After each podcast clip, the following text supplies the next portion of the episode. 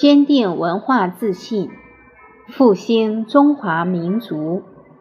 现在是平治天下的读书时间。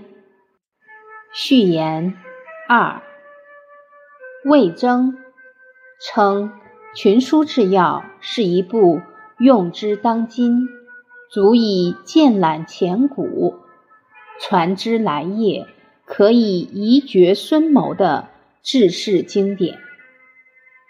唐太宗读《群书治要》后，在答魏征上《群书治要》手诏中，感慨道：“朕少上威武，不经学业，先王之道，茫若涉海；观所撰书，见所未见，闻所未闻，使朕志志击鼓。”临事不惑，其为老也，不亦大哉？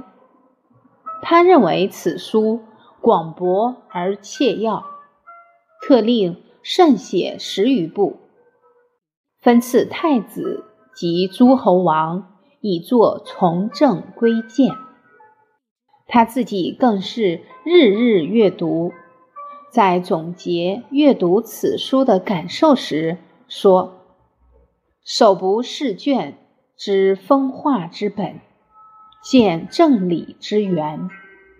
可见，该书不仅是魏征向唐太宗进谏的重要理论依据，也是唐太宗创建贞观之治的思想源泉和理论基础。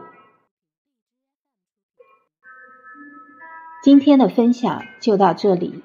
我们明天再会。